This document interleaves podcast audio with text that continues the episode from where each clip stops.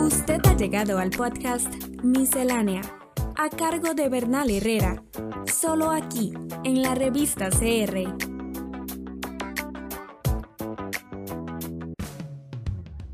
El gobierno de Honduras ve con marcado optimismo que el nuevo presidente de los Estados Unidos, Joe Biden, siga apoyando a través de la Alianza de la Prosperidad a los países que integran el Triángulo del Norte. Biden en su nueva administración prometió aumentar a 4 mil millones de dólares el apoyo a los países que integran el Triángulo del Norte, que son Honduras, El Salvador y Guatemala. Entre los muchos factores decisivos en la conformación de la Centroamérica actual, la influencia de los Estados Unidos ha sido uno de los más constantes y de mayor peso. Nuestra historia y cercanía geográfica hizo casi inevitable que dicha influencia fuera aquí tanto o más fuerte que en casi cualquier otra región. Por varias décadas fuimos, en distintos grados, el backyard, el patio trasero de los Estados Unidos. Centroamérica ya no es la banana region en que la United Fruit pidió y obtuvo el golpe de Estado de Guatemala en 1954, pero la geografía y la total asimetría entre la gran potencia mundial y los débiles países del istmo hacen que su influencia sea inescapable. Veamos un ejemplo. De los 13 países que, acatando los deseos de Washington, mantienen relaciones con Taiwán, siete están en Centroamérica y el Caribe. La mayoría de los otros son minúsculas islas del Pacífico muy dependientes del poderío estadounidense. Mientras en muchas otras regiones China ya es un contrapeso real a los Estados Unidos, en Centroamérica no lo es. Así, tras casi 15 años de tener relaciones con China, la influencia de esta en Costa Rica es mínima comparada con la estadounidense. Y si bien la presidenta electa de Honduras, Xiomara Castro, es considerada de izquierda, es posible que la necesidad de tener buenas relaciones con Estados Unidos le dificulte iniciar relaciones con China. Un golpe de Estado orquestado y financiado por la Agencia Central de Inteligencia y el Departamento de Estado de los Estados Unidos derrocó el 27 de junio de 1954 el gobierno de Jacobo Arbenz, quien fuera elegido democráticamente por el pueblo de Guatemala en los comicios de 1951.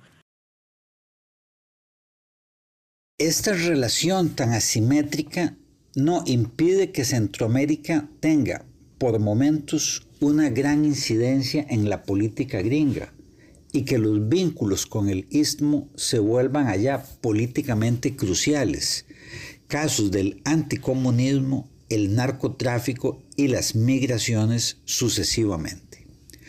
Aun cuando Estados Unidos se desentendió un tanto de América Latina para enfocarse en regiones como Europa del Este, el Medio Oriente y, hoy día, el este asiático, la relación con Centroamérica nunca perdió su intensidad.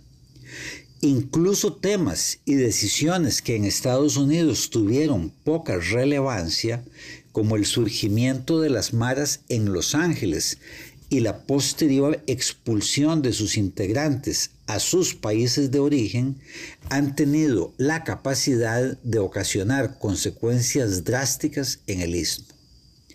Tras décadas de políticas que incluían golpes e intervenciones militares, Centroamérica debe lidiar ahora con un nuevo problema, la creciente disfuncionalidad del sistema político estadounidense, sólidamente anclado en un bipartidismo cada vez más incapaz de dialogar y de generar consensos y acuerdos. Donald Trump agudizó esta disfuncionalidad, apoderándose del Partido Republicano y fortaleciendo una extrema derecha evangélica, racista y populista dispuesta a cualquier cosa. Antes, la política gringa para Centroamérica era una política de Estado, Durante la Guerra Fría fue la lucha anticomunista y una durísima represión contra movimientos populares, marxistas o no, pacíficos o armados. Carter quebró esta política, facilitando el triunfo sandinista y la devolución del Canal de Panamá, pero luego ella fue retomada con fuerza por Reagan, quien incluso desobedeció decisiones del Congreso sobre el tema, provocando el Irán Gate.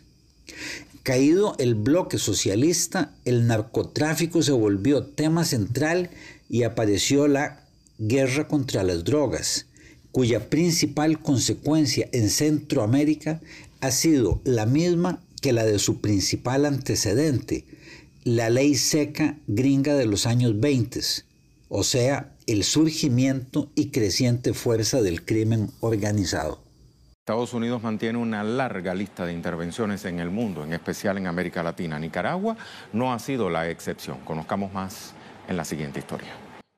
Intervenciones de Estados Unidos en Nicaragua han sido continuas, así lo afirma el parlamentario Jacinto Suárez, y expresa que algunas acciones encubiertas, como en los años 80 con la operación Irán Contra, dirigida por Elliot Abrams, quien trabajó con la contra nicaragüense vendiendo armas a Irán para financiar la guerra contra la revolución sandinista, un mal que marcó a millones en este país. Hoy día la visión desde los Estados Unidos está dominada por un tema, la emigración, pero ya no hay una política de Estado coherente y cada nueva administración en Washington decide qué hace. Así, la actitud ante Bukele y Ortega, y en menor medida ante los gobiernos en Guatemala y Honduras, pasó abruptamente del apoyo o tolerancia de Trump a la beligerancia de Biden por temas de democracia y corrupción que a Trump lo tenían sin cuidado. Estos bandazos a su vez generan reacciones locales, caso del acercamiento de Bukele y Ortega a China. Algunos escenarios actuales son llamativos, como el, el enfriamiento con Bukele pese a su radical defensa del capitalismo y el acercamiento con Xiomara Castro pese a su discurso de izquierda democrática. Pero no habiendo una política de Estado, una nueva administración en el norte podría significar un nuevo bandazo. La acción más llamativa de Biden para el área ha sido el ofrecimiento de 4 mil millones de dólares para impulsar el desarrollo, cuyo claro objetivo es parar la migración hacia los Estados Unidos.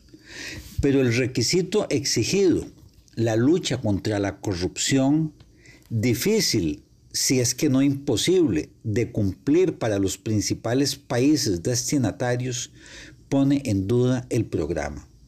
Así, después de haber sufrido por décadas las políticas de Estado de Washington, ahora Centroamérica debe sufrir las consecuencias de la aparatosa disfuncionalidad política de una potencia cuyo futuro a mediano plazo se ha vuelto una incógnita. Estados Unidos exigirá compromisos explícitos en contra de la corrupción a los gobiernos de los países centroamericanos antes de destinar fondos de ayuda financiera. Estamos en las plataformas de Spotify, Apple Podcast, Google y Anchor como la revista. La revista.